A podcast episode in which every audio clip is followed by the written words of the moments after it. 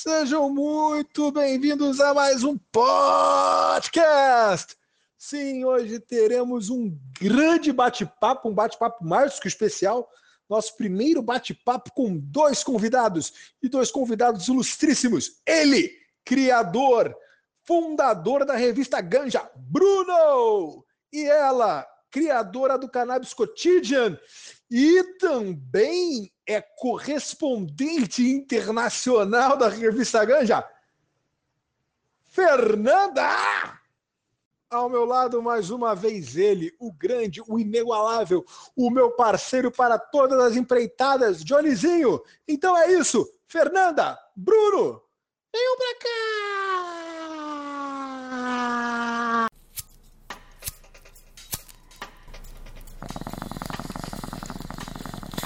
Você está assistindo podcast, o podcast da galera do City Queer e da maconha. Então, galera, eu queria começar com uma pergunta, que é uma pergunta que assim, a nossa estrutura de podcast é bem contação de história mesmo, é a coisa que a gente mais gosta e a coisa que tem mais rendido pra gente, assim, muito conhecimento também e uma forma de compartilhar é ouvir a história de de quem a gente convida. Então, eu queria muito saber como é que nasceu a revista Ganja, o Cannabis Quotidian e onde é que as duas histórias se cruzaram. Onde é que vocês se conheceram, como é que começou esse rolê aí, Canadá, São Paulo, Rio, como é que foi isso? Cara, fantástico. Eu vou, acho que eu vou começar só para falar um pouco da revista e já passo a palavra para Fer. É, mas, cara, galera, desde já, assim, é agradecer, porque um convite muito, muito legal. A gente estava um tempo é, segurando um pouco para aparecer e, fazer divulgações desse jeito, é, porque a gente queria que a revista, na verdade, tivesse uma identidade que fosse aquém de qualquer pessoa. É, e ela é mais uma expressão do que ela é qualquer, uh, vamos assim dizer, personalidade. É, ela é um, nasce de duas frentes, né? São duas, somos alguns sócios hoje, mas nasce com dois sócios fundadores, que é o Marcos Batista e eu, o Bruno Livardoni. E ela nasce com essas duas frentes em que o Marcos ele, ele tem uma, uma relação para com o assunto e eu tenho uma, uma outra relação. Quando a gente se encontrou e dialogou, a gente viu que faltavam algumas, algumas estruturas dentro desse mercado brasileiro e que a gente achava necessário. Então, o Marcos tem uma relação com a, com a ganja que é muito vinculada a essas plantas de poder, às plantas sagradas, a um vínculo mais cultural, mais histórico, mais sagrado, mais de conhecimento tradicional. É, e eu tenho um viés mais técnico-científico sobre, de inovação e meio ambiente sobre. Então, a revista Ganja, ela nasce dessa junção desses, desses olhares para desenvolver e criar uma plataforma de disseminação de informação que tivesse crivo, que tivesse embasamento, que tivesse muita referência, porque a gente se, se, se deparava muito com, com plataformas é, é, que tendiam a certos grupos sociais. Então a gente queria criar uma, uma estrutura que desconstruísse um pouco a tendência do maconheiro clássico, do maconheiro é, socialmente isolado ou que sofre preconceito ou que é de uma classe ou de uma tipologia. É, é saber Bruno, você está mutado, peraí. Perdão, perdão. Estão me ouvindo agora? Agora sim. É, pensando que a pessoa que consome né, a ganja, ela consome por diversos motivos, diversas razões é, e diversas influências. Então, isso eu acho uma questão muito interessante, mas quando eu buscava essa informação sobre a, a ganja aqui no Brasil, já, eu já tinha um, uma, uma dificuldade de não saber se essa informação estaria centralizada, se essa informação ia estar tá, é, de fácil acesso, ou se alguém ia checar se a minha informação, se eu estava digitando no Google maconha, ou como comprar, ou como plantar, ou tentar entender como isso funcionava. Meio que uma, uma mania de perseguição, assim. É, e a ideia de que. Sofro desse medo, às vezes. É. Às vezes bate uma, uma perseguiçãozinha de. Ih, caralho! Ainda mais quando você fuma. É, exatamente. Aí, Aí, dependendo da genética que você fuma, aí a perseguição. você vê que é a luz do computador piscando e você acha que é a polícia na tua porta. É, então, assim, tem, tem, nasceu dessa, dessa vontade, dessa vontade de espalhar informação E ao mesmo tempo que isso foi se construindo, é, eu tive particularmente uma relação com, com a ganja de medicinal. Então eu fui atrás, eu estava terminando meu doutorado lá no Rio de Janeiro e eu estava sofrendo com crise de ansiedade e tudo mais e tal, mas eu não sabia exatamente como lidar. Então eu estava realmente sofrendo, estava definhando, cara. Eu cheguei a perder 16 quilos em cinco meses, foi um negócio bem complexo. Porra, a ansiedade só... só me fode, cara. Eu, em vez de emagrecer 16 quilos, eu engordei 16. então, isso que é o mais interessante, que a ganja ela vai funcionar para os dois, dois tipos de crise, para os trocentos tipos de crise de ansiedade. No meu caso, é um transtorno de ansiedade generalizada, é uma patologia importante, eu consegui a autorização da Anvisa depois para poder importar o óleo de cannabis, apesar do preço ser muito alto, eu fui para a questão mais artesanal e entre todo esse processo. Mas aí, na pesquisa, eu como cientista, é, fui atrás das informações científicas sobre a cannabis e via que tinha muita informação que estava sendo mal espalhada, informações que não estavam chegando uh, no público que deveria. Isso é um problema da ciência mesmo. Então, a necessidade de se criar uma plataforma que disseminasse mais facilmente as informações, com melhor acesso e que desconstruísse essa imagem da, do, do consumidor clássico. É, e nasce a revista Ganja. E é, respondendo aí essa tua, tua pergunta, no início, assim, é, é, essa construção. E ela toma várias outras proporções e formas e, e intenções a partir do seu nascimento, que faz um ano e três meses agora. E aí a Fernanda entra como nessa história?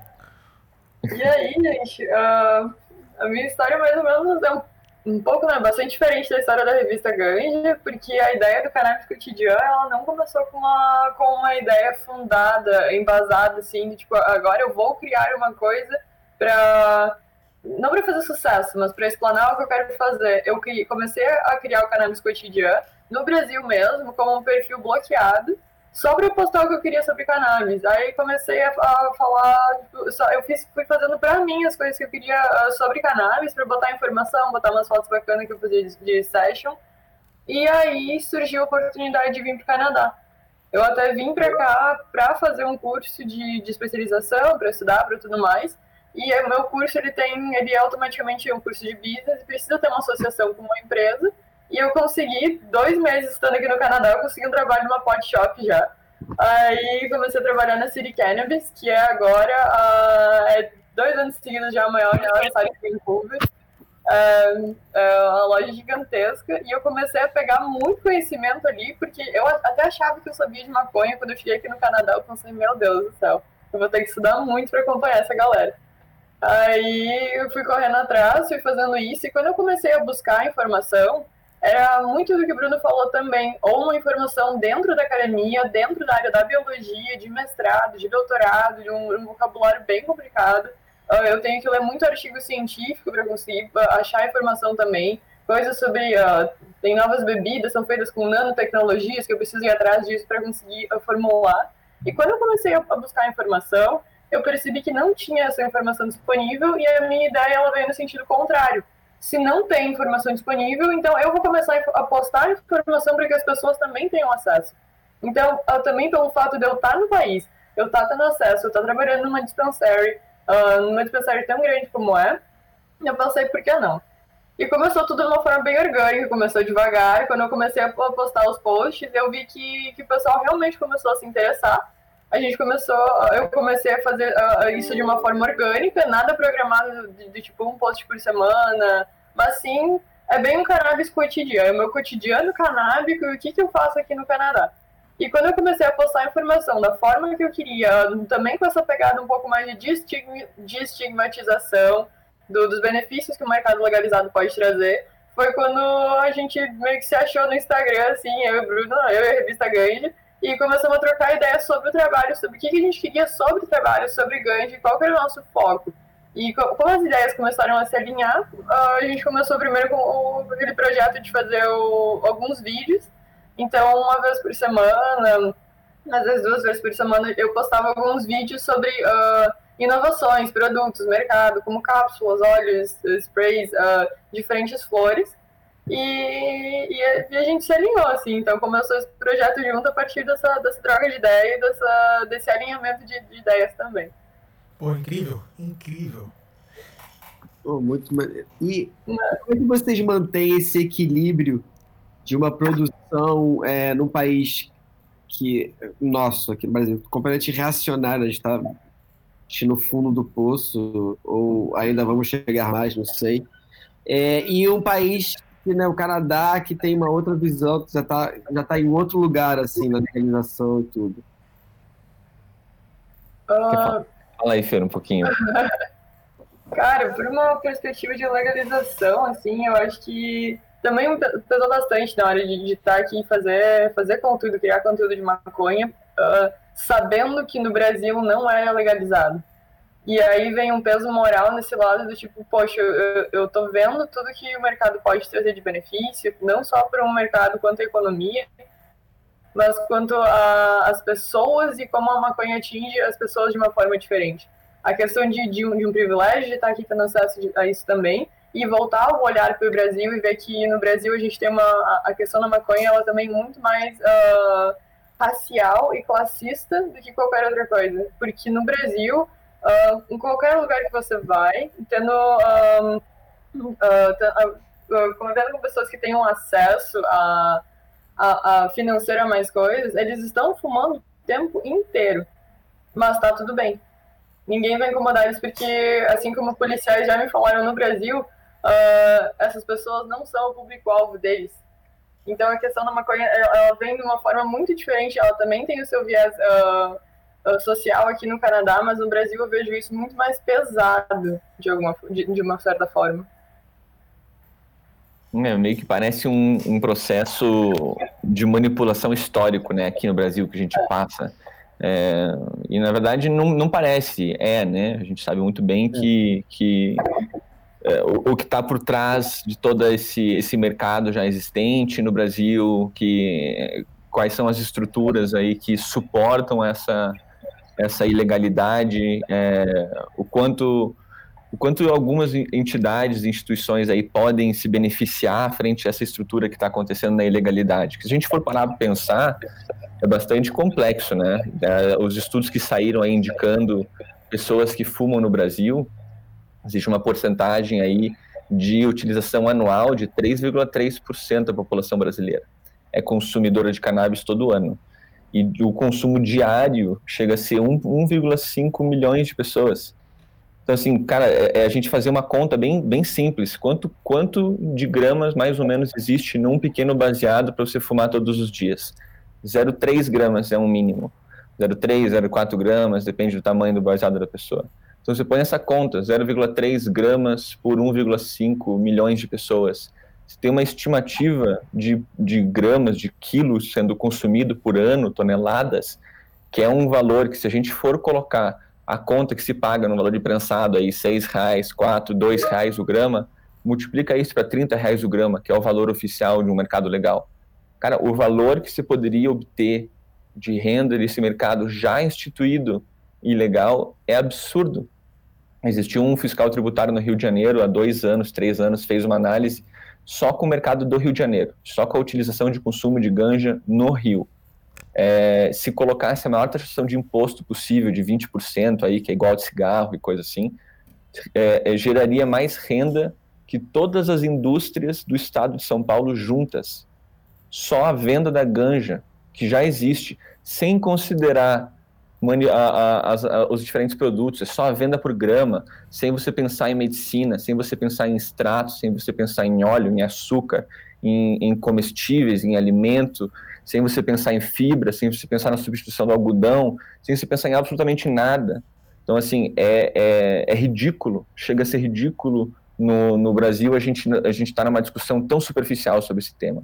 É, e aí é muito isso, assim, como que a gente faz para para lidar com essa, com essa problemática. Eu acho que faz é, dando murro em ponta de faca mesmo, assim, é tentar, tentar e tentar até que uma hora a faca se quebre e a gente consiga ultrapassar isso, porque é, é complexo, mas tinha os mecanismos de nos assegurar, né? Então, assim, é, isso, as mídias sociais a gente vi, vivencia muito, inclusive Fitcoin vai vivenciar isso, a produção do material. A gente sabe que existe uma censura forte nas mídias sociais frente a, a aos perfis que estão vinculados à cultura canábica, à cultura de liberação de drogas, à cultura que dessas quebras de paradigma.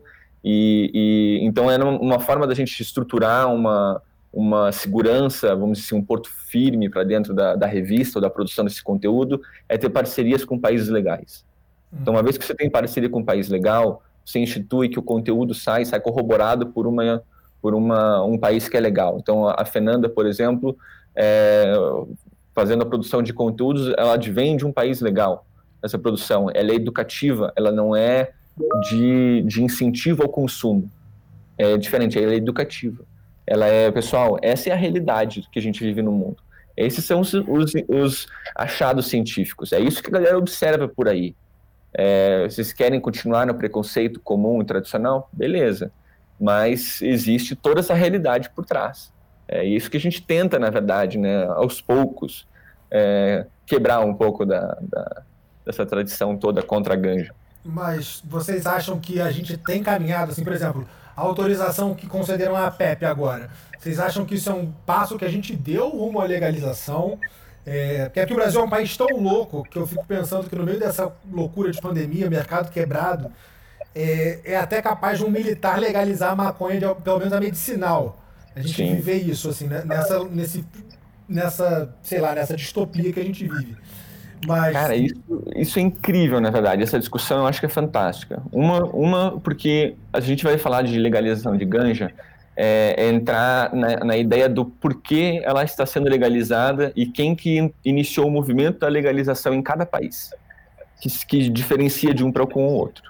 Então, a legalização, por exemplo, no Uruguai, ela não advém de medicinal, ela não advém de recreativo, ela advém de liberdade individual. Então, é necessário que as pessoas tenham liberdades dentro da sua própria residência. Liberdades do que fazer, do que consumir, do que ingerir, advém disto. A legalização, por exemplo, no Canadá, nos Estados Unidos, ela advém de outros processos. Na, na, na Holanda, esse movimento todo na Europa, em outras partes do mundo, ela advém de outros processos.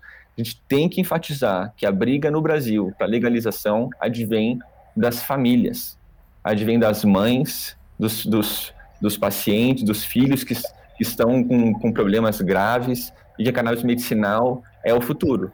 Então a gente tem que enxergar isso no Brasil. A movimentação da legalização, ela não vem do ativismo clássico do maconheiro, do cara do ganjeiro que vai na, na marcha da maconha comum, mas são as famílias das pessoas que sofrem e que, e que buscam é, amparo.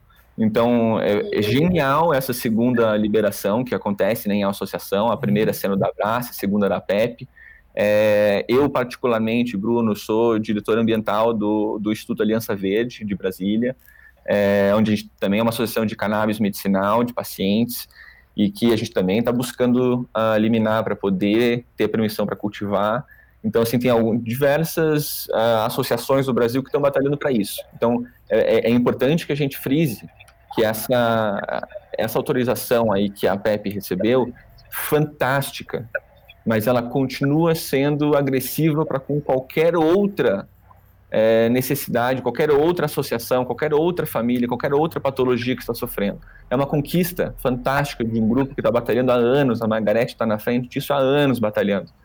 Mas tem muitos pacientes que estão precisando de mais anteparo, é, de mais amparo, de mais ajudas, de mais é, carinho. E, e, acho que é muito isso, assim, é a gente ficar feliz, é espalhar essa notícia, pessoas que não consomem, pessoas que não têm vínculo, pessoas que têm preconceito com esse assunto, que precisam ficar sabendo. Essas pessoas precisam ficar sabendo dos benefícios, dos ganhos e da quantidade de famílias e mães e pais que estão mais felizes e mais calmos com a sua família é, por conta da liberação, uh, por conta dessa permissão que a PEP recebeu. Então, ah, eu acho que é por aí, assim, pelo menos a minha posição. E uh, também, bem desse lado, eu acho que uma coisa que pesa muito no Brasil é que nós ainda estamos uh, pontuando muito essa questão da legalização medicinal da maconha. Então, a gente ainda está debatendo e discutindo se a gente tem que legalizar a maconha medicinal, sendo que a gente tem que, que existem tantas pesquisas e, e comprovações de tudo que a maconha pode ajudar não só do lado recreativo, deixando bem de lado o recreativo, que, é claro, eu sou completamente a favor, uh, a legalização da maconha como uma, uma medicina, como uh, uma planta sagrada, também para algumas culturas, uh, isso, ao meu ver, isso é uma coisa que a gente que já devia estar em outra página. Então, a, no estágio que a gente está, deveríamos estar discutindo a legalização da maconha recreacional e e essa questão medicinal já estar sanada, já estar, uh, de uma certa forma, uh, caminhando para um futuro mais, uh, mais racional, não com, com nós, nós tendo que, a gente tendo que importar canabidiol, um remédio que custa dois mil reais nas prateleiras, tendo que enfrentar essa realidade, e também lembrando que antes da maconha ser ilegal, ela já foi permitida. Então ela teve que ser proibida e, e, e é como se, se fôssemos. Uh, não, não sei se ensinar é melhor quando na verdade é mim falhou. Pra vocês falhou Deu também? Uma travadinha. Se der pra você repetir é. a, última frase, vai ser incrível. É, beleza. Peraí. Uh, você tá me escutar agora? Tá meio abafado, tá assim, o som. Deu uma, e tá dando uma picotada. Ah, e aí, melhorou um pouco? Melhorou muito. Ah, beleza, então. Vai ter que fazer em pé, não, né? Pelo amor de Deus. Fazer o podcast de pé. Vamos lá, já vou caminhar um pouco. Relaxa. De boa. Uh, então, o que eu ia dizer? Ah, essa. Uh, toda a questão da maconha, eu acho que nós ainda estamos discutindo a questão da maconha medicinal, uh, como se isso. Sinceramente, isso para mim é muito simples. É, é uma planta que pode trazer vários benefícios uh, de graça, de um acesso generalizado que você pode plantar no seu quintal talvez uma extração de, de óleo da maconha no, no, fogão de casa não seja tão boa quanto uma extração em um laboratório com CO2, por exemplo, mas uh, nós ainda estamos discutindo essa questão da maconha medicinal ser um tabu, sendo que, que é, é, simplesmente uma planta. Então eu volto na simplificação da planta, eu volto no, no dizer que uh, antigamente, antes da maconha ser proibida, ela era liberada. Então uh, a gente, nós quase que fomos ensinados a pensar que a maconha é algo ruim, porque ela foi proibida por um interesse, por algum interesse de alguém. Então, um, é lembrar que essa discussão da maconha, o lado recreativo ele deve ser sempre lembrado, até pela questão do ativismo que eu ainda pontuo, mas o que, o que me deixa meio Uh, o que eu acho meio estranho é a gente ainda estar tendo que mostrar que a maconha tem benefícios medicinais, com tantas comprovações e casos e alertas de que de tudo que, que a gente poderia levar com a planta para uma população geral. Ainda mais no país com as condições de plantio e crescimento e acesso à, à terra e à natureza que a gente tem, uh, isso seria muito tranquilo para a gente fazer um projeto que, que desse certo Uh, e, sinceramente, eu entendo todos os motivos pelos quais a maconha ainda não é legalizada, mas eu acho que, que é um grande atraso para nós como uma nação também.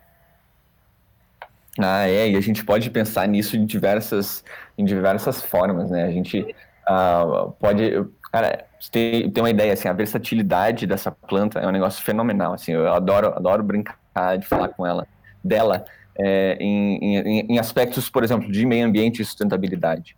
Cara, é, é, uma, é uma das plantas que você, como ser humano, pode sobreviver e produzir todos os seus insumos necessários para a tua vida através dela. Então, é a planta que poderia, por exemplo, colonizar Marte.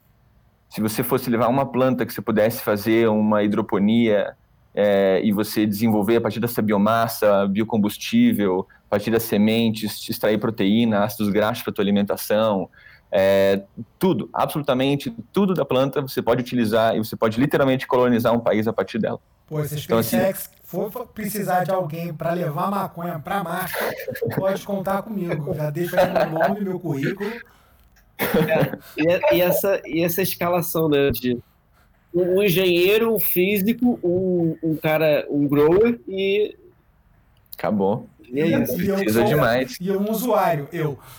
Não, e é interessante, isso é interessante porque aí você fica pensando assim, cara, quando você está numa estação desse tipo, o maior problema é a produção de CO2 que você tem, que acaba sendo o nível tóxico que a planta consome.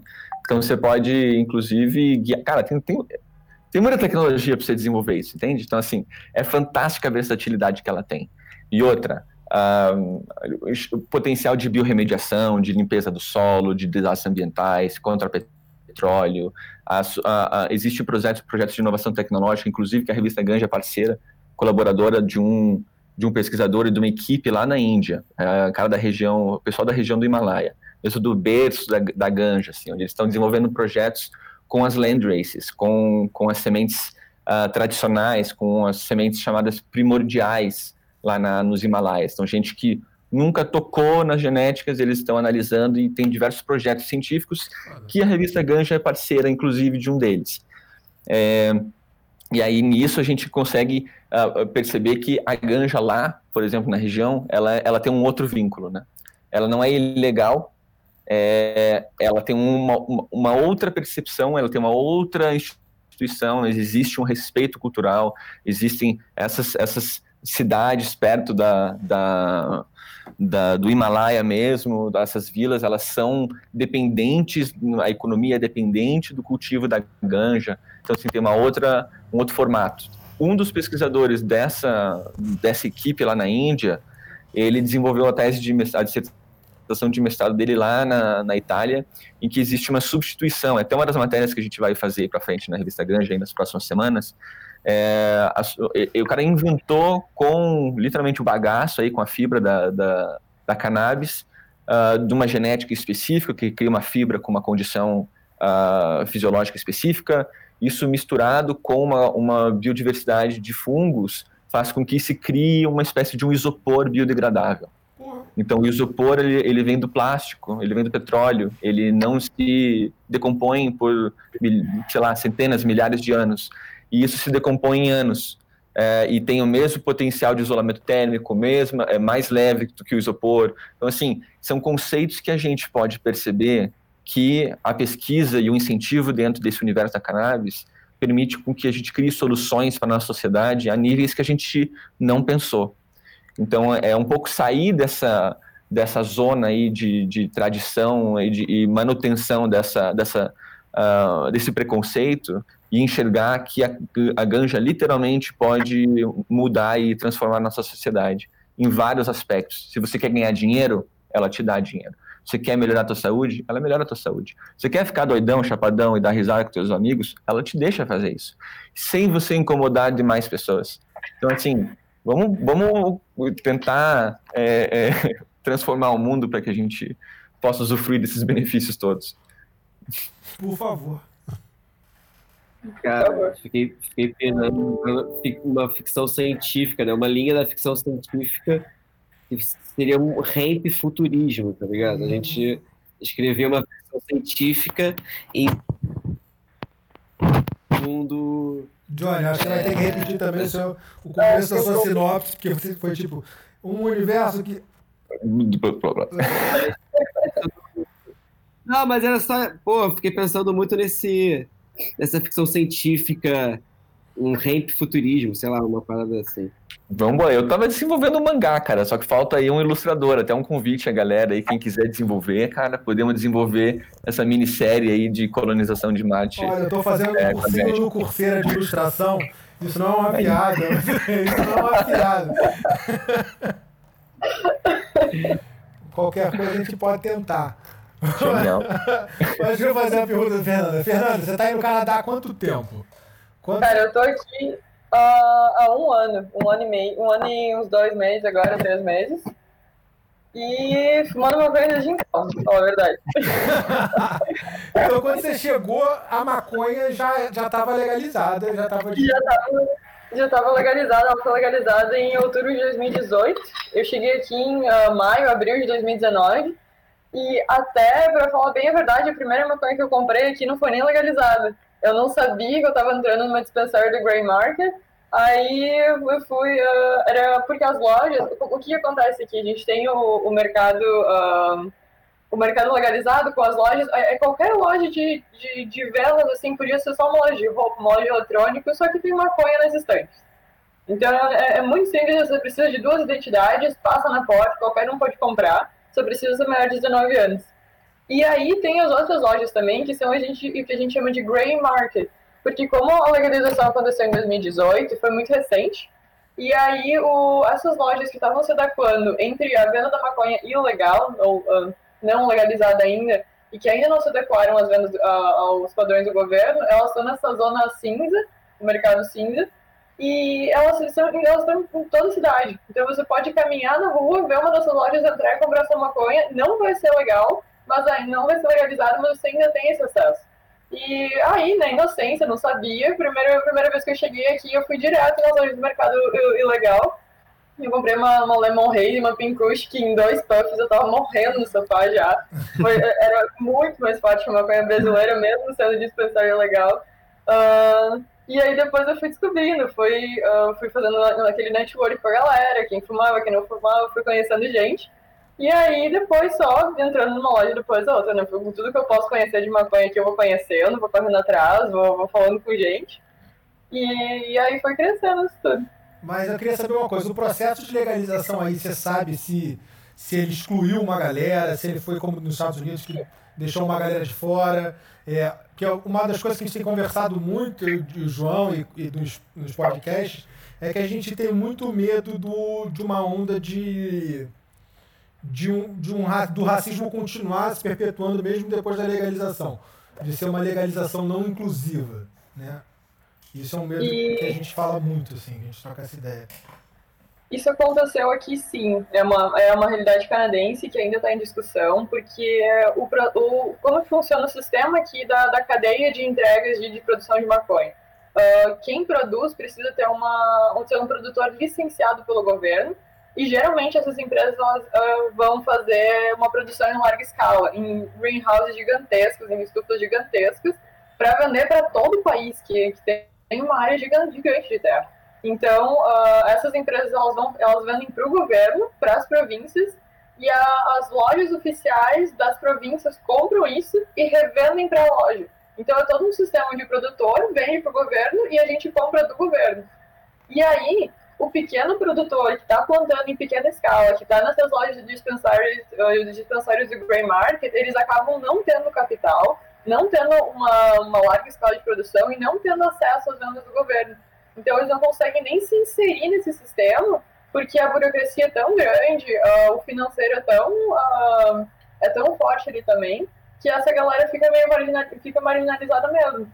Aí tem rola de tudo, rola de venda das vendas da internet, uh, a gente faz o corre aqui também, tipo, o pessoal vai tentando fazer outras uh, outros sistemas, o, a polícia o governo acabam deixando esses uh, pequenos produtores fiquem, produzam o que eles precisam, mas acaba se ficando marginalizado também. Não, esse acesso é muito restrito e agora a gente até está vendo uma mudança onde as grandes produtoras elas não estão conseguindo vencer a demanda. Ou a maconha fica numa. Maconha não é tão boa, fica na estante seis meses dentro de um container fechado, ela já não tem aquela qualidade.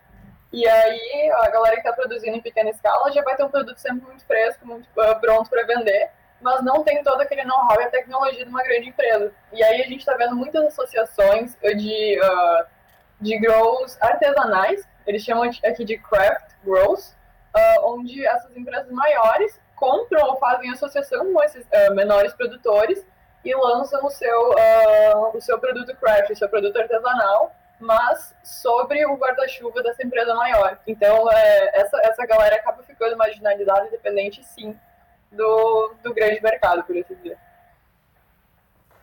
Caramba, isso, isso é interessante, né? Porque a gente pode, a gente pode pensar, na verdade, na questão de, de marginalizar, de deixar pessoas realmente ao lado, fora dessa, dessa, desse mercado, dessas oportunidades. A gente, a gente pode pensar, inclusive, no universo de, de, de, da diversidade da ganja, da planta mesmo. A gente pode pensar que a gente, a gente sabe bem, existe planta que dá muito rendimento e existe planta que não dá muito rendimento. Existe planta que é cultivada para óleo, existe planta que é cultivada por sabor. Existe planta que é cultivada só pelo cheiro e outra que é medicinal. Outra que ela é para produção de resina, para você extrair. Outra que é, precisa ter uma flor bonita. Então, assim, ela tem diversas linhas diferentes. E a gente tem que saber que várias das linhas delas, por exemplo, a, a, a linha de produção de ganja, é, bem conocer, bem é, refinada, ela se associa à produção e ao escalonamento do vinho. Então, aonde existem profissionais hiper refinados, aonde cheiram a ganja, a flor, e o jeito que a flor vibra, as diferentes sensações no rosto, ela sabe que isso um puxa para de ganja, né? Exatamente, é um sommelier de ganja, que na verdade eles chamam o sommelier ele testa e ele vê essas relações, vamos assim dizer, com esses terpenos, com esses sinais e a tua alimentação. É, o da ganja, ela é uma outra coisa. Ela chega a ser uma coisa ainda a um patamar acima. Ela é um patamar de um pouco mais de refino, onde é, é além dessa sensação, é a sensação uh, frente a essa comida e a, o high que ela te causa.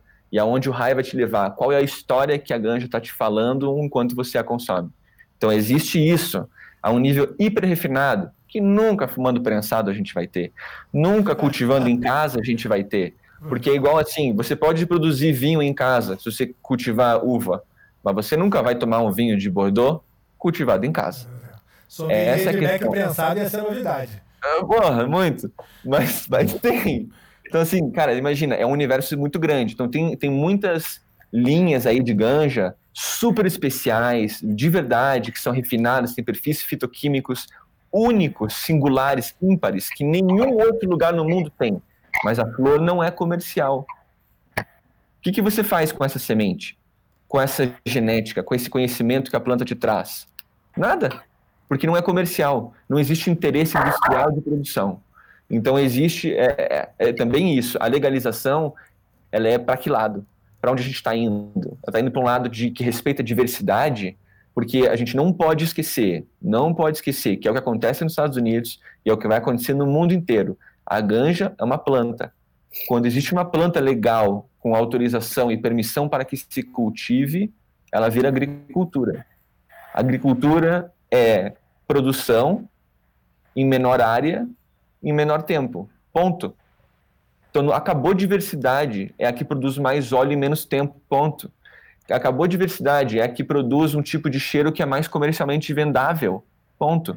Não, sabe? Então, assim, é, a gente acaba perdendo a diversidade genética e é um desrespeito para com essa planta, onde foi literalmente manipulada pelo homem há milhares de anos, por milhares de anos. Então, o, o Carl Sagan, o, o, o americano lá, o cientista grande que inventou lá da série Cosmos, por diversas oportunidades, ele foi a, lo a locais muito isolados do planeta, fazer suas investigações próprias. Ele nunca publicou nada, ele falava em, em livros, em relatos, em cartas. É, em diversas civilizações, em vilas isoladas que ele foi, na Ásia e na África, a única planta que a população cultivava era a ganja. Ou seja, a agricultura nessas regiões nasceu a partir da mimetização de técnicas de cultivar ganja. Então a gente tem que entender que a relação com essa planta ela é primordial. Ela, ela foi necessária para a evolução do homem. Então é, a gente tem que respeitar esses potenciais todos que a natureza nos oferece. Então é meio por aí, assim, todas essas legalizações sempre marginalizam uma linha. É, o negócio é que aqui no Brasil são milhões de pessoas que sofrem é, por conta dessa marginalização. E a gente não pode esquecer que já existe um mercado estruturado de funcionamento de venda, de consumo, de aviso, de comunicação. Já existe isso. É, só está por baixo do pano. Se trouxer isso à tona, à luz, a gente pode, pode ser que nós tenhamos um dos mercados mais eficientes de ganja aí no planeta. Pô, mas é complicado. Enquanto a gente está conversando sobre a ancestralidade da planta, os caras aqui, então, pô, nosso ministro é. da ciência é astronauta e fala que a Terra é plana, pô. Terra, é, eu... aí... É, é complicado. É difícil falando. Eu, eu... e como, como, como começou assim, a relação de vocês com, com a maconha? Os... Mas, uh, vamos ouvir você um pouco. Bom, Uh, gente, a minha relação com a maconha, ela começou uh, porque eu acho que eu nunca tive o preconceito com a planta. Eu, eu, eu entendia que ela era ilegal, mas eu nunca tive aquele preconceito de, tipo, não, eu nunca vou provar isso aí, eu não sei o que, que é. E eu sempre tive aquela curiosidade. Porque eu entendia que não era uma coisa que estava tudo bem. Eu, eu sempre tive acesso à informação de saber que a maconha não mata, que a maconha não faz nada, e eu, eu, eu fiquei na curiosidade de saber o que, que é. Então eu acho que a maioria das pessoas começa assim, também ou por alguém influenciando, uh, numa, numa idade mais nova. Mas o, o que me pegou na questão da maconha é que eu sou também extremamente ansiosa e eu sou insone desde que eu era um bebê. Então eu não durmo. Eu, eu simplesmente fico acordada horas e horas, eu tenho energia para correr o mundo inteiro. E eu não consigo apagar de noite. Então a maconha, ela, ela chegou na minha vida para sanar um dos maiores problemas que eu tive eh, desde os meus três, três anos de idade.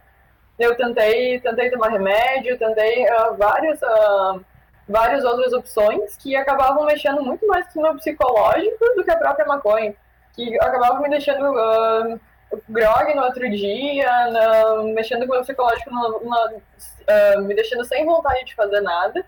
E aí, quando eu, eu, eu, encontrei a maconha, por assim dizer, e comecei a selecionar o que, que eu estava fumando, Uh, primeiro, eu consegui. Eu não sabia direito o que eu estava fazendo, porque eu tinha acesso ao prensado no Brasil, então o que vinha, vinha. Eu não sabia se era sativa, se era THC mesmo, se o que, que tinha ali. Mas ela acabava me dando aquele, aquela sensação de cansaço do THC. E, quando, e aí, quando eu fui conhecendo e estudando mais já no Brasil, também uh, tudo que a maconha podia fazer, eu vim para cá com essa ideia de vir pela ganja. Então, eu vim, uh, eu, eu vim para o Canadá para fazer uma especialização, mas eu vim principalmente pela maconha. E aqui eu comecei a selecionar muito melhor o que eu podia fazer com a ganja também. Então eu comecei a, a eu consigo eu consigo aqui ter de tudo. Eu consigo ter uma sativa se eu estou me sentindo um pouco desmotivada. Eu tenho uma híbrida se eu só quero relaxar um pouco, se eu, quero, se eu quero ir um bar socializar com meus amigos, não estou afim de beber. De noite eu, eu bolo, tô até bolando baseado agora, gente. Eu bolo uma índica para dormir de noite, geralmente mais forte em THC, porque eu preciso de alguma coisa que me deixe cansada. A minha tolerância já acabou, ou para algum óleo, alguma coisa assim. E, e, foi assim que a relação com a maconha surgiu e que eu consegui uh, utilizar ela e selecionar melhor ela para as causas que eu precisava. Então, para ansiedade, para insônia ou para alguma outra, outra relação. E a maconha, ela, pra mim, ela é recreativa, eu adoro fumar um baseado com a galera, ficar de boas, umas duas horas na, na sacada, fazendo nada. Mas a minha relação com a maconha, ela é primeiro também na, nessa área medicinal, então é, é, um pouco de tudo. Mas confessa que de vez em quando bate a saudade do prensado aqui no Brasil, vai. Ai, eu não consigo nem confessar. ah, não, eu prensado. Às vezes a galera manda foto, até, pô, não tô com saudade disso aqui, olha só o que eu tô fumando. Gente, não. Então, tu uma asa de barata, né? Eu, não faço, eu mando alguma coisa, não, mentira, não posso mandar nada, mas eu fico, não, pelo amor de Deus, vem pra cá, vem, vamos aqui, vem visitar, porque não tem jeito de ficar fumando prensado, não. Faz um rache. Cara, é difícil isso, né? É difícil. Triste, triste realidade. Mas isso foi interessante, assim, do meu lado, é, foi uma situação um pouco mais.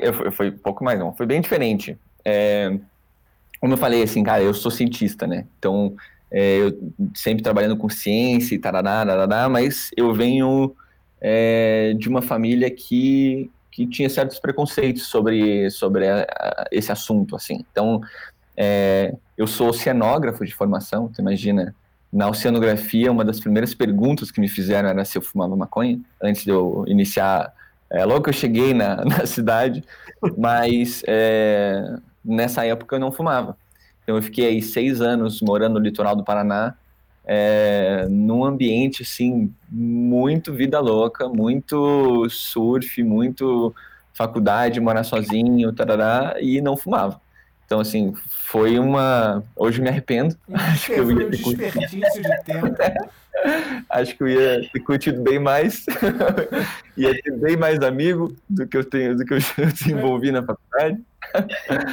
Mas é, daí foi interessante, assim, quando eu estava no doutorado, estava morando junto com, com um peruano, cara. E aí a gente estava numa, numa festa e uma menina lá estava vendendo brigadeiro de maconha. Verdade, juro pra você, a verdade foi essa, assim, cara, eu comecei a fumar, eu já tinha meus 26 anos. É, primeiro baseado na boca, imagina. difícil isso, cara, no Brasil, né? Não é, não é uma questão muito Cara, fácil. é louco, assim. porque você começou a falar com 26 e hoje você tem uma revista sobre o assunto. Adorei, adorei fumar. Essa foi a. Mas, cara, o que, que aconteceu? Eu tinha experimentado o brigadeiro, cara, e não bateu. Aí eu fiquei indignado, né? Falei, cara, passei a vida inteira sem botar esse troço no meu corpo, agora que tá lá dentro substância, eu não tô sentindo. Que isso? Aí fui no outro dia, comprei de novo. Aí não senti nada. Terceiro dia, comprei de novo, senti nada. Falei, cara, eu tenho que fumar, tá louco? Comprou oito. É, e aí, comi o negócio todo.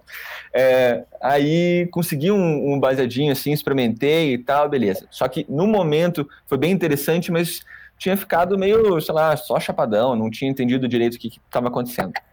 Mas é, deu, cara, umas duas semanas dessa situação, eu tive a oportunidade de fazer parte do meu doutorado lá na França, em Bordeaux. E estava morando lá, fiquei por uns meses por lá, e a, a minha, a minha relação com a ganja nasce na França. Ela nasce, não nasce no Brasil. Então, é, o meu vizinho de porta, é, ele, ele vendia. Então, é, e aí isso me, me dava uma facilidade de acesso, assim, a qualquer hora, que era impressionante. E, e era genial, cara, porque ele surfava e era da Tailândia, da- do Tahiti. Então, assim, cara, eram umas coisas impressionantes. Mas toda vez que eu ia lá e fumava com ele, eu voltava meio atordoado, não conseguia entender. Só que o que, é- o que é mágico, assim, é fantástico essa diferença dos países, que acho um negócio muito bacana. Na França existe uma etiqueta para fumar, que não existe aqui no Brasil. Então, assim, lá eu fui educado ah, que você tinha que fumar de um jeito, você bola de um jeito, você passa o baseado pro outro cara de um jeito. Tem toda uma finesse aí, francesa, meio maluca. Mas que no final das contas é super maneiro. Então, assim, por exemplo, ah, a gente tá numa roda de, sei lá, seis, sete amigos, fumando. Aí eu, eu sou o cara que trouxe a ganja. Ou todo mundo trouxe a sua sacolinha de ganja tá, e tá, jogou no meio. E, sei lá, o, o André quer bolar. O André vai pe- perguntar, sei lá, vou pegar a sacolinha da Fernanda. Aí ele pergunta pra Fernanda, Fernanda, posso bolar? Ela fala, pode. A ganja é da Fernanda. Mas quem vai bolar é o André. O primeiro que vai fumar não é. Então o André bola, passa pra Fernanda fumar. A Fernanda acende. O segundo da roda a fumar é o André, quem bolou. Sempre. Independe da posição na roda. Porra. E, e às vezes, cara, pula de um pro outro lado, pro outro lado, e você fica sem fumar, mas eles respeitam. É um negócio muito louco, cara. Muito louco. Então, é, é- é interessante, assim, essas diferenças, pequenas diferenças, mas aí quando eu voltei pro Brasil, é, e assim, falando de verdade, a minha relação não foi só de lazer.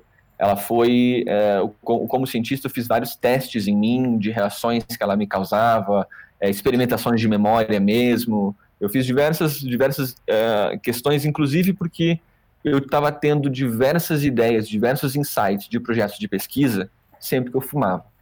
Então eu passei a ficar muito criativo e é como se eu me sentisse mais inteligente, assim, como se ligasse alguma coisa diferente e meu processo de produção era completamente distinto. Então eu passei a ficar muito eficiente sempre que eu consumia. Realmente me acalmava, realmente organizava a estrutura mental e tal e, e as coisas caminhavam. E ah, no decorrer disso, logo que eu voltei da França, eu desenvolvi a ansiedade de forma mais, mais grave. E, e aí eu fui para um médico é, lá em Florianópolis, em família do sul do Brasil, e aí eu consegui uma, uma, um diagnóstico aí do que eu tinha é, e uma receita para óleo medicinal. Aí foi quando eu entrei para a Anvisa para conseguir autorização. Mas ele pra... já deu a receita falando do óleo medicinal, você falou, pô, peraí, vamos. Não, foram alguns meses de conversa, assim, para entender o que que, o porquê que, o porquê que isso seria uma condição, né? Então eu tentei algumas medicinas antes, é, aí eu sofri, eu tive, eu tive perda grave, assim, a, a minha patologia ela, ela é complexa, assim, eu tenho, eu tenho dores crônicas. Ih, peraí. Perdão, é, eu tô com, eu tenho, eu tenho dores crônicas desde 2017, assim, é, todos os dias diversas e que me tiram o apetite. Então, eu, como, como eu falei no início da, da conversa, assim, eu perdi 16 quilos em cinco meses. Eu fiquei anêmico, desenvolvi princípio de anorexia, é, foram várias coisas, mas, apesar de todos esses conflitos, eu não perdia poder cognitivo. Então, é, era interessante que a minha capacidade mental se mantinha. tudo que eu me alimentava, eu exauria em pensamentos, então, e a ganja me acalmava. Então foi, é, eu, eu, digo com muito, muito carinho, assim, se não fosse a ganja, não teria terminado o meu doutorado. É, essa é uma realidade. Então, a partir disso, existe uma necessidade muito forte de, de cultivar essa ideia de que as pessoas precisam de anteparo, que a ganja é um anteparo importante é, e que não existe isso de, de, de que ela te deixa burro, cara, de que ela não, não, não te deixa ser um profissional de sucesso, não existe essa, essa discussão, né? Então, é, era muito por aí, assim, a relação começou por isso. Eu acho que, assim, na minha vida rolou muito o lance da maconha, eu tinha muita pilha de fumar um e ficar lendo e vendo filme. Então, cara, para mim me ajudou muito, porque eu sempre fui muito disperso, assim, imperativo. Tá? Então, quando eu não fumo, eu viro uma pessoa insuportável, além de tudo. Então, hoje eu, inclusive, fumei muito pouco, por isso que eu tô elétrico. cara, é por aí, né? É, mas a gente tem, cara, tem tanta coisa para se falar sobre a ganja, tem tanta coisa para a gente espalhar por aí, tem tanta coisa acontecendo interessante é, de inovação, de tecnologia. Mas cara, deixa eu fazer uma pergunta, Bruno. Você, como cientista e alguém que se tratou com, com óleo e tal, você sente que na, na, na, galera, na medicina ainda, por mais que a gente esteja caminhando muito para uma legalização que parta de um ponto, de um ponto de vista medicinal, você acha que ainda existe muito preconceito dos médicos com a ganha? Nossa, muito, muito. Mas isso, isso, eu te digo, não é intencional, tá? É, eu vejo muito isso, assim a ignorância ela é uma benção em várias situações, mas ela, uh, ela é uma benção quando você, quando ela pode ser uma benção quando você não intencionalmente é, ignora. Mas quando você intencionalmente ignora, chega a ser uma cretinice. É, e eu acho que é essa situação da ganja, tá? Eu acho que é por aí. Mas existe uma situação que é se o médico no Brasil tivesse a oportunidade de ser educado a uma medicina canábica, canabinoide, beleza. Mas não é a situação da cultura brasileira. Não é a situação da medicina brasileira histórica. É, então, os médicos que se formam hoje no Brasil, hoje, falo hoje, nesse exato dia, se existisse uma turma se formando, ela não teria no seu curso, em qualquer disciplina da sua graduação, obrigatoriamente um curso sobre o sistema endocannabinoide.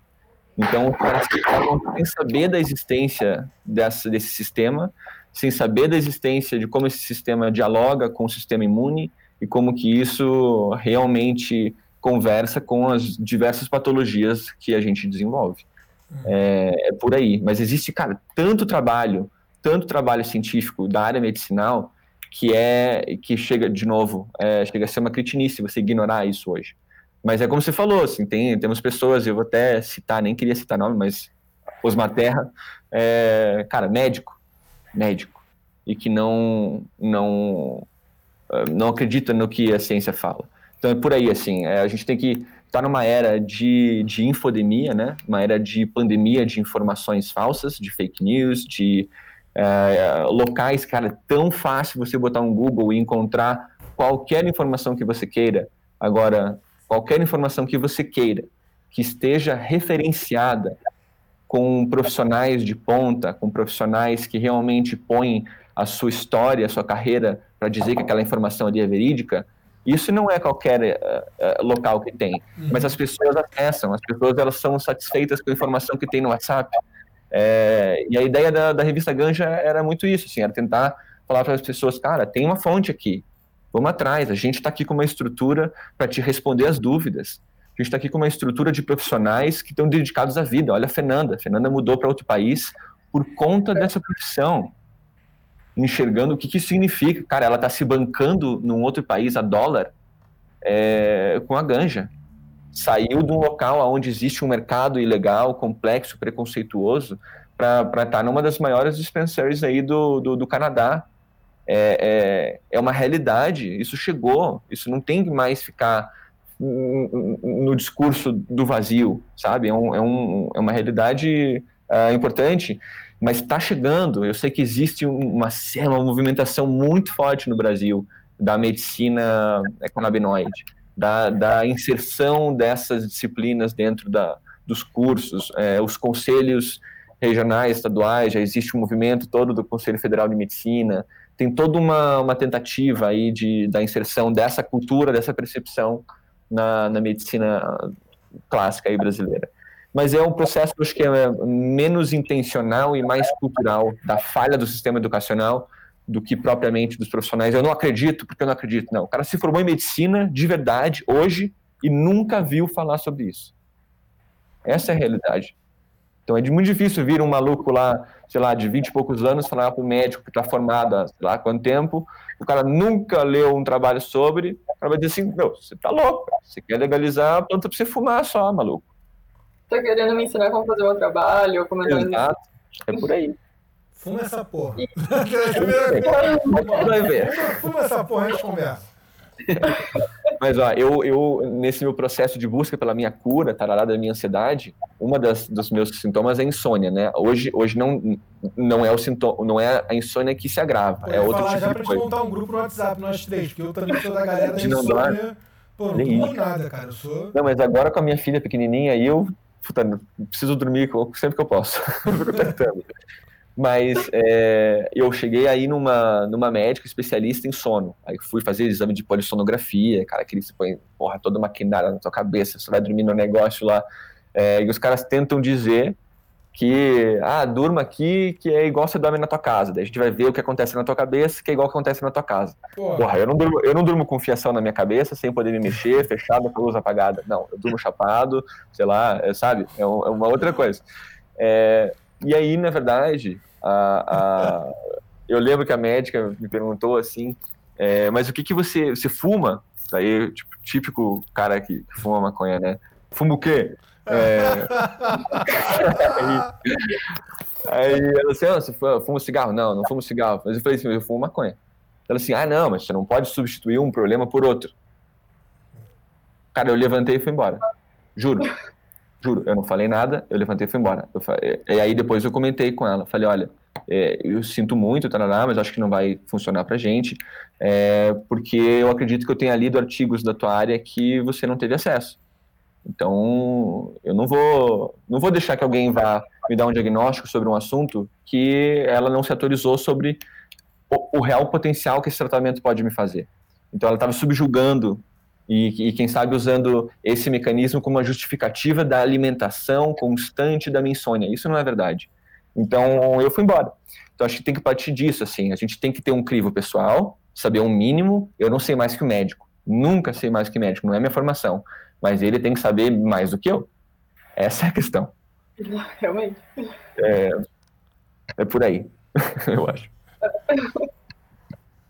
E, cara, eu, ah, gente, eu só, eu acho importante pontuar do meu lado, antes, ah, acho que o Bruno comentou até numa questão de ah, também a maconha como algo que as pessoas têm o preconceito na área médica, na área social, mas do meu lado, eu, gente, eu, sinceramente, eu tenho 25 anos, eu tô aqui no Canadá vendendo ganjo, como o Bruno falou, bancando em, em dólar, eu vim pra cá sozinha para vender maconha.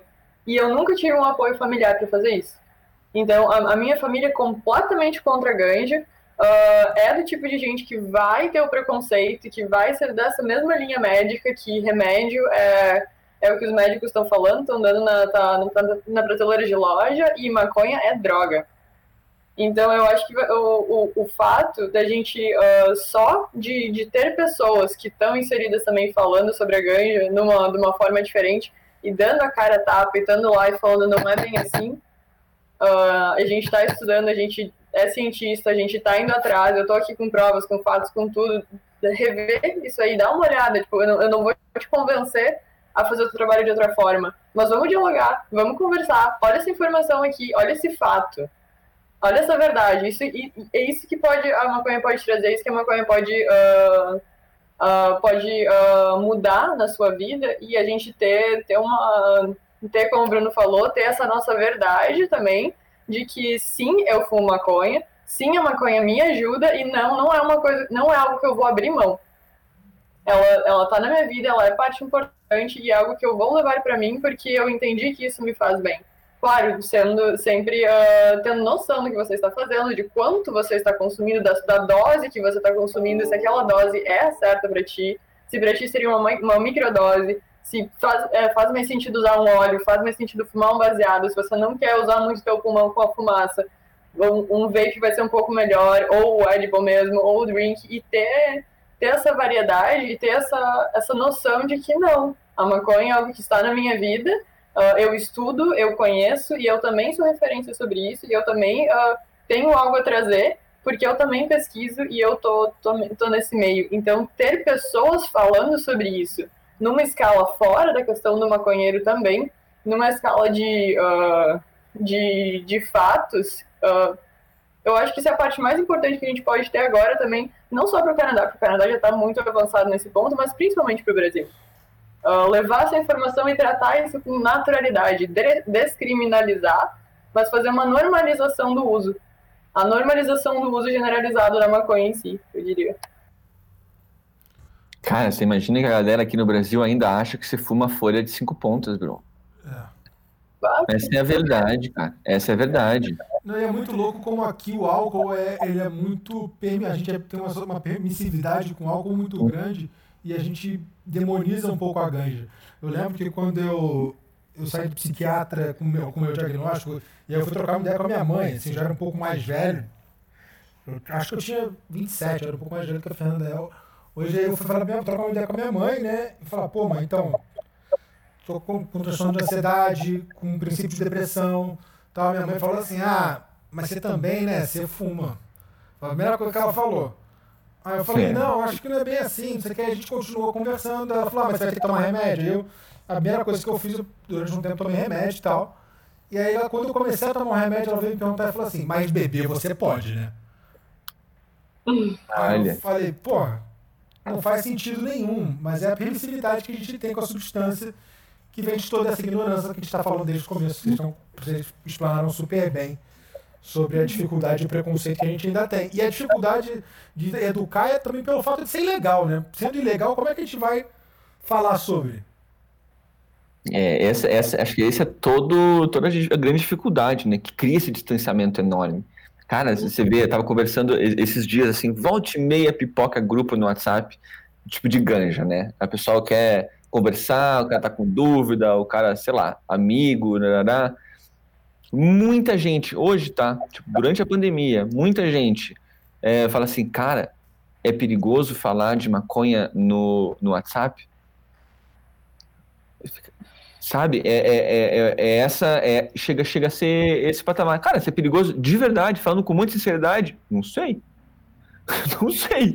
Mas tá eu. Não aqui na porta, né? Por isso. Cara, não, o, o negócio. Sabe, é uma, é uma questão muito de, de, de educação hoje, né? É, existe o medo, óbvio. Existe o preconceito, óbvio. Existe a insegurança de se pesquisar, óbvio. É, mas a gente tem que ficar muito feliz que a gente está num momento que a gente tem, todos nós aqui, um objeto na mão que tem todo o conhecimento que a humanidade já gerou nas mãos. Cara, a gente tem acesso a qualquer coisa. Independe de qualquer um falar qualquer coisa. Você pode você checar. Não checa quem tem preguiça ou não sabe o caminho para se chegar nessa informação. Aí que entra nosso papel entra no nosso facilitador desse algoritmo de acesso. Acho que é muito por aí, assim. É, a gente tem que tentar, porque, cara, é muito difícil o que a gente está vivendo no Brasil. É muito difícil. É um período muito esquisito, né? É um período muito é. louco, muito esquisito. É. A Fernanda tem o nosso emprego dos sonhos no país dos sonhos. eu selecionei bem, bem o lugar para vir. gente, eu queria muito agradecer vocês pelo papo. Acho que o papo foi incrível. A gente já está fechando aqui uma horinha de conversa. Eu não quero deixar a Fernanda em pé mais tempo. Eu tenho energia, tá tudo bem. Fernanda hoje deu a saúde por esse podcast.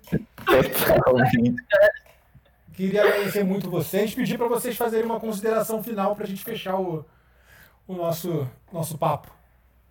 Fantástico. Posso falar rapidinho? Eu, eu queria agradecer é, de verdade o convite. É, Fiquei muito feliz quando a gente começou a conversar com essa possibilidade. É, é contar aqui que a revista Ganja ela nasceu, então, com Marcos Batista e eu, mas é, a revista Granja cresceu. A gente tem duas novas sócias hoje na revista, que é a Isadora Medeiros, é, lá de Minas Gerais, e a Fernanda. A Fernanda entrou como sócia na revista também. Então, assim, a gente é, entra e, e, aumenta a sustentabilidade da revista Ganja, a gente quis equiparar gênero, a gente quer uh, ter essa linha mais forte de empoderamento feminino, a gente está com diversas linhas aí, inclusive científicas, de inovação, de educação, então é saber que, que a gente está bem diverso, e, e, logo mais, a gente até nem sei se a gente podia falar, mas eu vou contar aqui.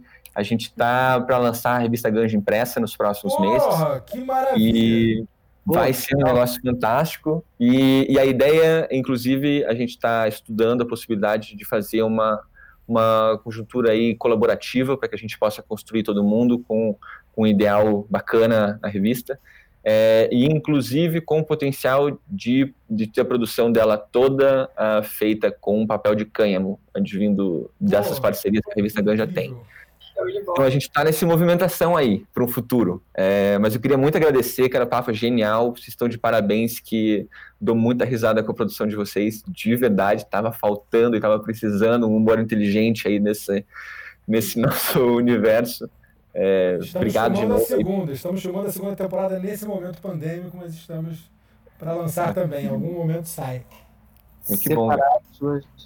E obrigado de novo, de verdade. Pô, queria, antes, para, antes de dar a palavra para a Fernanda, que também é só, a, também a nova sócia da revista Grande, queria, dar, pô, queria desejar primeiro toda a sorte do mundo, agora com essa informação, com esse spoiler que você deu para vocês, e vida longa à revista Grande. Peraí, agora. Obrigado também. God bless.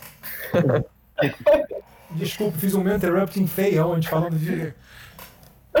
não tem problema, não. Mas, gente, uh, eu queria agradecer também o, uh, o convite, ainda mais por. Uh, cara, quando eu tenho um palco para falar, eu, eu, eu, só aproveito o momento, às vezes eu não consigo parar, não.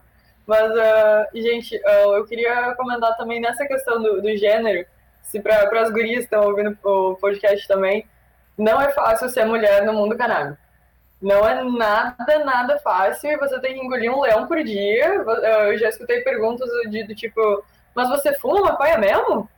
E, e olhando, me, pessoas me olhando de cima a baixo, eu, tipo, ah, não, não, não quero falar com você, não, deixa eu falar com aquele cara lá. Então, gente, é botar o pé, é firmar o pé, é, é sempre, é, é tá, tá ciente do que você tá fazendo, do que você quer pra você, porque fácil não é. Mas é, é sempre, é sempre muito gratificante, do, de outro lado também. E, gente, obrigada pelo convite. Vou, uh, ainda tenho muito para postar, muita informação para trazer. Saindo daqui, eu ainda tenho oito horas de ganja para vender na loja. E... Valeu, e degustar ou não? E degustar também? Ah, degustar também, sempre. Você, você, é uma, você é uma dessas sommeliers de Beck? Eu, cara, eu tô, tô no caminho. Tô no caminho. Eu tô, eu já sou tester, eu já testo para muita. Eu testo algumas coisas que eu não posso ganhar do trabalho, mas aí quando alguém compra, eu ganho de amigos muita maconha para testar, para falar as minhas uh, considerações. E eu sou meio cientista desse lado também. Eu gosto de testar um pouquinho de tudo. Não pode aparecer um chocolate diferente, uma bebida diferente que eu tenho. Eu preciso ver o que, que isso faz. Uh, e, e vou dando feedback pra galera. Então o pessoal vem, me procura, quer saber o que eu acho de terpeno, de flavonoide, de, de integridade do bud, como é que tá a cinza. E é isso que eu faço também, então. Pô, André, a gente vai ter que marcar um dois, hein? A gente vai ter que marcar um podcast dois com vocês em breve. Nossa, cara, não, eu, até porque eu quero ouvir muito a Fernanda as histórias dela, porque Pô. a gente não teve a oportunidade de conversar tanto sobre esse lado.